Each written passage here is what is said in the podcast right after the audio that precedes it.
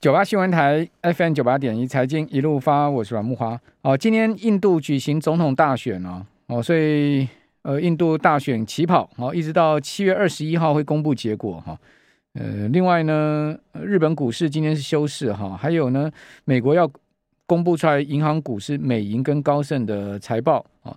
那这礼拜二啊，有美国的新屋开工的数据哈。礼拜三呢，有中国大陆的一年期跟五年期的 LPR 哦，这个看看会不会再出现下降的情况哈。还有美国的 EIA 好，这个能源呃能源署的这个油的报告哦。周四有日本银行的会议哈，还有特斯拉的财报哈。所以这礼拜四特斯拉打头阵了哈，尖牙股的财报。好，礼拜五日本的 CPI，欧元区七月制造业 PMI 初值，好，美国七月的 Market 制造业 PMI 初值。另外周五还有一个大事啊，好，这对欧洲来讲是一个生死关卡啊，就北溪一号油管要按计划重新啊要营运了，啊，要供气啊，好，那如果说俄罗斯不供气的话，德国应该会出现大问题啊，哦，有人说那是欧洲的黑暗日子要开始了哈，这个北溪一号。呃俄罗斯会怎么出招？现在没有人知道它会不会恢复供气，但是按计划是要供气的哈。好，那我们赶快来请教期货分析师林昌兴啊。我们用视讯连线的方式，好，今天没有同样 YT 上面可以看到我们的画面哈。呃，昌兴你好，大家好，大家晚安。好，那这个礼拜这一连串的大事，你觉得哪一些是重要的看点呢？我觉得应该是特斯拉哦，嗯、特斯拉。那为什么？对，因为特斯拉的影响真的太大了。因为其实哈，呃，我们看到第一季、第二季哦，特斯拉的出货量哦没有预期的好，而且被比亚迪打败哦。嗯。所以其实特斯拉的股价，其实在这一波从一千一百多点就是修正到六百多块嘛。那能不能够哈，这个有一些所谓的破底的反应？因为特斯拉也在六百多块沉寂了蛮久的。嗯。那比亚迪一直在高档。所以我认为呢，如果特斯拉公布了财报哦，有可能是没有这么差，或者说比预期好一点的话，那基本上哦，哎，现在的美国股市哦，基本上 FANG 都在打底嘛，那也许就有一个反弹的机会。那回推回来，那这些所谓的车用的概念股呢，可能在这个台湾的台股市场呢，已经率先发动了，就有机会做续涨。所以我觉得这也是很多投资朋友哇，这个已经洗了好久三温暖哦。我觉得可能到这这个礼拜哦，可能是有一些转换的机会哦。好，特斯拉今年四月的时候股价大概在一千一百五十块钱美金左右哈。对。那一路这个往下掉了差不多两个月的时间呢，就是整个四月、五月都是下跌的嘛。哦，跌到了五月的月底的时候，跌到六百二十块，哦，几乎几乎打对折。对。那之后呢，就一直横盘嘛。就在六百对，没错，到七百之间横盘，在上周五就横盘了，对，对，它收在七百二十块。那现在看到季线呈现一个下降反压，也几乎要濒临到那个 K 棒的地方了。你觉得特斯拉股价后市有后市吗？能能能回去到这个，嗯、能能往上挑战一波吗？所以刚才呢，大哥稍微停顿了一下，微涨我觉得是不容易了。为什么？因为我们这一阵都在做电动车。其实它的后面的追兵很多了，可是特斯拉会不会说真的是跌太多了？我我真的有一点觉得说它是超跌。那超跌有没有机会反弹？其实以特斯拉的股性来说，它只要有一点好利多哦，就会容易反弹。所以我就先看季线的，那季线站上搞不好就到八百，所以我觉得可能百分之十到百分之二十都是有机会，因为毕竟在这边呢，其实它已经非常的低档。那只要美股不再破底的话，我觉得电动车来说，可能可以看特斯拉也是一个机会之一。最近马斯克没什么。那个声音嘛，对，他除了生小孩之外就没什么话题。好，所以他没有声音的时候，是不是特斯拉股价准备酝酿要发动的时候？哈，大家可以观察一下，礼拜四哈，礼拜四特斯拉观察看看。嗯，好，那另外我们这个礼拜还有观察什么呢？这个欧元对美元跌到一比一平价，哦，日元呃对美元贬到这个一三九啊，那这些后续会有什么发展？会也觉得，我觉得哈，其实呃，我我想跟大家分享一个，就是说哈，其实呃，现在不要说什么要特去日本玩、去欧洲玩了，这个可能都有点远了。虽然说今天的观光股涨得蛮多了哈，我们我我觉得我们先回归到汇率一个层面哈。今天呢，从上个礼拜到今天，什么东西涨最多？其实是原物料涨最多。那原物料为什么涨了？其实这一波跌得非常的深，那美元也到了一百零九。那这几天我觉得有一点类似所谓的跌深的反弹，然后美元是超涨之后的跌势，包含到现在为止哦，美元指数都在跌，所以我认为美元指数一跌，整个市场又活过来了哦。所以从汇率，新台币今天没有贬值，包含原油到这边都在反弹，所以我认为呢，现在要观察的就是说，假设欧元在这边呢，哎，短线开始止稳。开始有一点打底的味道，美元开始转弱的话，整个金融市场就不会一昧的被美元磁吸过去了。那这个时候呢，这些商品啊，甚至包含股市啦、啊，都有一些转圜的迹象。所以我把它认定到七月底，七月二十八号之前都是反弹趋势。所以只要美元弱势的话，这一些所谓的相关的相对的资产呢，只要美元弱，那就有可能机会反弹。那这也是我们这礼拜我觉得很重要的观察。好，美元。在上周到过一零九嘛，之后就开始出现上不去的状况哦，就开始要往下压了，对，对不对？那往下压其实对新兴市场股市是比较好的哦，所以你看台股还会再继续反弹吗？我觉得应该有机会哦。那但是现在既然已经到月线了嘛，那到了月线总要尊重一下。那我觉得哦，其实投资朋友哦，你去观察一个点哦，其实很有趣哦。上个礼拜的礼拜三、礼拜四的时候，联准会本来说升息四码的几率，其实是一下子拉到百分之九十几。可是当美元回档，然后哎，大家感觉到礼拜四、礼拜五之后，觉得好像通膨已经见顶了，好像见顶了哦。结果美国这个七月底升息的几率又拉到可能是三码的机会比较高。那这个时候美股就没有破底了。那美股没破底，哎，台股也没有破底，哎，反而这一波以来，电子股开始又走强。所以我认为现在的资金流向呢，有一点类似在是利空彻底、短线反弹的味道。所以我觉得这个反弹呢，应该到七月底都有机会，然后再来真正测试看看七月底的升息到底是不是真的是三码。那真的是三码之后呢，诶，到九月，那九月有可能有可能就变两码到三码嘛。那这个时候这一段空空窗期，我觉得对于资本市场来说，就有这些所谓的反弹的激励效果，因为。这个所谓的数据哈，最坏的都是在这边一直公布，一直公布，所以我认为这边就是利空彻底的一个机会出现。好，那刚昌兴讲说台股谈到月线哈，其实今天上市柜指数都来到月线，柜买还站上月线哦。哦，柜买指今天是连四红哈，那月线在一百七十八点五六点，今天收一百七十八点七五点，所以今天是小幅站上月线。哦，但是呢，离季线还有一定的空间哈，季线在一百九十点七一点哈。那如果我们以加权指来看，哈，同样是连四红 K 棒，那月线在一万四千七百三十点，哈，那今天收在一万四千七百二十点附近，好，所以离月线只有十十点左右，哈，这个很容易就过了，哈，但是离季线就比较远，哈，季线在一万五千七百五十五点，呈现下降反压，那离季线的乖离大概六趴多，将近七趴，哈，六点八趴，离年线的乖离是十三点七趴。好，那月线的乖离只有零点二九趴，所以月线只要弹一个小指头就过了。哦，那另外呢，五日线的乖离是二点二四趴，是正乖离，也就是说，现在目前已经超过五日线两趴多了哈。十日线也超过二点六趴，所以五日跟十日线都在下面呃两趴多的空间。哦，所以五日、十日等于说是变下档支撑了。那今年以来啊，呃，今年以来大盘还是跌了十九趴哦。哦，今天收盘为止是跌了三千四百九十九点，跌了十九点二一趴，所以刚刚好这个恢复就是从等于说从熊市又回到这个熊市边缘了，还是这样子了。哦，这个熊 被熊打了一掌之后呢，这个诶熊又跑又稍微跑走一点，哦，但是呢还是在你旁边，哦，不要小小心，不要不要误会说熊已经远走了哈。啊，另外融资呃今天是连续第三个，昨天到上周五了哈，连续第三个交易增加。哦，上周五增加不少，十四点四亿哈，增幅是百分之零点七六。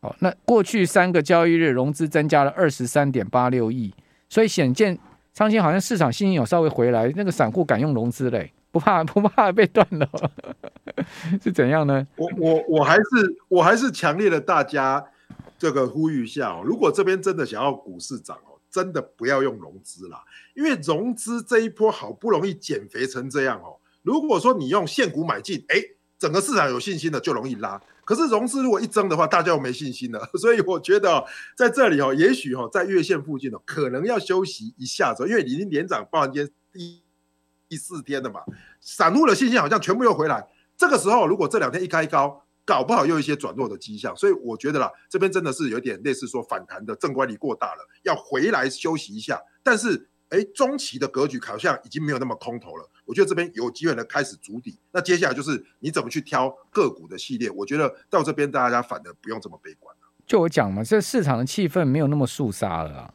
哦，但是呢，也不能说这个气场气氛就大幅好转，因为毕竟我刚刚讲，今年以来还是跌了二十趴嘛，十九点二一趴嘛，接近接近二十趴，然后跌了三千四百多点。你说啊，要一口气把这个十九趴涨回来，杠五扣零，对不 对？比较困难的哦。所以很多投资朋友可能手上也是套了满手股票，尽管这两天反弹上来。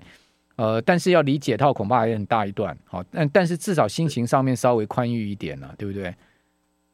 对，好。但是空手的投资人，哎，看到这几天反而是有一些去抢短啊，去追逐的。我觉得在这边如果去守住个股的底部，去抢一些短，应该还是蛮有机会的。可是如果是上面套下来的朋友，可能在这边呢，我觉得就会比较煎熬一些啦。那也不急着现在卖股了啦，嗯、可能再多等它弹一阵子哦，再来减码或是换股。我觉得其实这一波哦，你不要一上来就全部卖光，因为现在还看起来应该还是反弹进行式之中。这就叫 “gang gang key 了。我我我反而认为没量没量是比较好，有量的话你就要小心哈。为什么？我等一下回来我再跟大家讲一下我的看法。我们这边先休息一下，等一下回到节目现场。九八新闻台 FM 九八点一财经一路发，我是阮慕驊。好，我们访问的是期货分析林昌兴啊。我们等一下再谈一下期货，因为有听众朋友问说，那期货市场不谈了吗？当然要谈了，等一下我再谈哈。那我们 另外讲一下，为什么我觉得这一波没有量比较好？因为本来就是金金金金起嘛，给给 key，为什么给 key？这一波你想看哈，如果手上一大堆股票套牢的人，他没有现金了哦，那种说呃纯股族啦或者怎么样，或者说他他只是靠每个月薪水的结余去买股票，他当然也不可能在这边大量进场。好，而且他股票那么多了，对不对？好，这而且都损失很大了，他也不会说另外再搬大钱进来扎嘛，所以第一个就量就出不来，是在这一块。那另外呢，呃，空手的投投资人就是说早就撤出了哈，空手的投资人，你说他这个地方会大量进场吗？一般都不会，好，都还在观望，想说啊，国安基金不会那么准呐，那国安基金没那么神呐，啊，这个呃后面另外再再下来的，所以说在这边我们再等一等，反正错过了上个礼拜三四的买点，然后。干脆等，哦，所以呢也不会有新资金进场，哦，另外呢就是说，呃，手上有股票，但是部位不大，那他现金部位比较多的投资人，他可能在这边也不会说一次把所有的现金全部扎进去，他也是分批嘛，好，或者慢慢买，好，或者说做短，好，这个呃，今天当，今天今天买，明天冲，隔日冲这样子一个操作，所以说当然不会有量嘛，当然不会有量，所以没有量反而它会涨，对不对？因为没有卖压。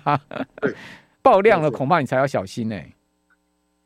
对，其实我我我完全认同哦，因为这边其实我们一直很多人说啊，怎么涨了要有量？没有啦，因为其实大部分的人的部位哈，在这里呢都是动弹不得了。我说真的，因为你你就是套很重了嘛。那像我们本来我手头就比较轻，没有部位的人，在这边就算我进场，我也会这个短打，也不敢说这边重量去压一个大部位去赌它什么啊，有一个什么非常大的反弹。所以我认为呢，其实这边我在看也是，大概就是一千点，顶多一千出头点，大概就是一个区间。那区间顶部了，搞不好就会回撤，但是回撤呢，可能又不会破底。那这时候就会出现一个，我觉得做箱型整理的机会。那等待这个美国升息，我觉得这个机会可能会比较大。好，那呃，昌兴，你你觉得在个股的部分呢，它会怎么样走呢？今天其实有一点轮涨哈，轮到金融啦，轮到钢铁，上周比较没涨到的族群。呃，我觉得哦，其实投资朋友这时候在投资哦，你你应该有一个概念，就是说，假设你做电子哦，它其实是跌升反弹。毕竟哦，这些所谓的半导体啦，哦这类的，我我我现在哦，我觉得大家也不要去追了啦，哈，你应该去买的是，比如说我们在讲的叫做右下角的，你不要去买右上角的哦。右上角就是说这一波其实没跌到，而且涨很多的哦，那可能会这个投信会去调节，好，比如说我之前看到，比如说呃，升阳半导体这类的，哎，今天投信就就就可能去调节哦。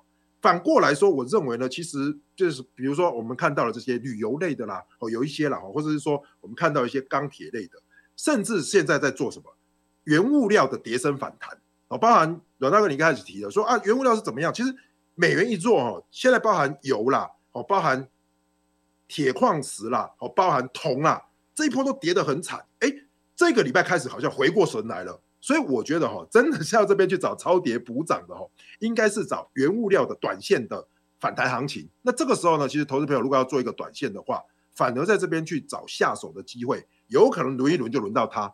那不然的话，你如果你去追这些电子股一涨高的话，可能又被获利了结的机会。所以我觉得这里哈，呃，真的是要艺高人胆大了啊。如果说你真的速度比较慢的话，我的建议就是说，你这再等等，等它回撤再买哦，不要急着这两天买，因为毕竟大盘已经连涨四天了嘛。嗯，所以投资朋友，我觉得这边哦，你要参考你自己的投资的性格跟特质来做这个交易。好，那呃，期货市场怎么看？今天台指期涨一百七十一点哈，涨涨点比大盘多两点。哦，今天期指的涨幅是百分之一点一八。哦，期货收在一万四千六百五十点。这个礼拜三是台指期的月期权结算哦。哦，你怎么看结算行情？会拉高结结算吗？应该看起来是要拉高结算呢。对，我觉得拉拉高结算的机会很多哈。我给大家一个数据哦，六月的结算到七月份的低点哦，大概跌了两千多点啊。也就这个两千多点的过程中哈，外资一路本来都是空单，但是呢，到了上个礼拜开始了，哎，外资开始回补空单，而且开始有一些多空多空多空嘛。哦，那包含到今天为止，哎，又又又稍稍微有进了一点点。所以呢，如果以这样的惯性来说呢，这一波的拉抬从底部拉起来呢，其实就比较容易做一个所谓的垫高的动作。所以说，其实如果以呃法人他们在操作的逻辑哈，通常都是月中的结算做到月底，那月底再做到月中，那这一波是属于反弹的格局。所以我我的看法是说，这里的反弹的力道呢，可能接下来会稍微减弱，但是呢，往上的趋势不变啊。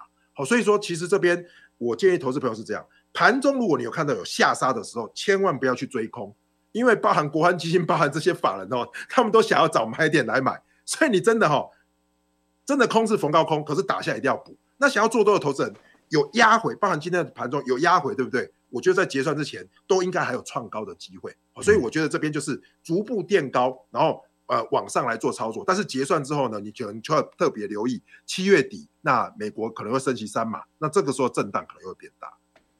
好，呃，今年到现在哈，如果以台股来讲是三波下跌，两波反弹，好，现在目前正在进行第三波的反弹。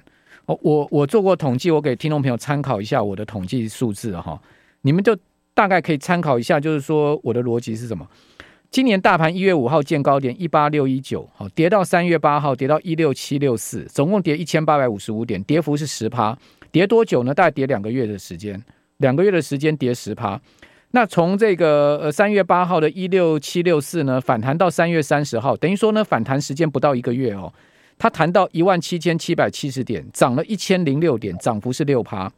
好，这是第一个波段。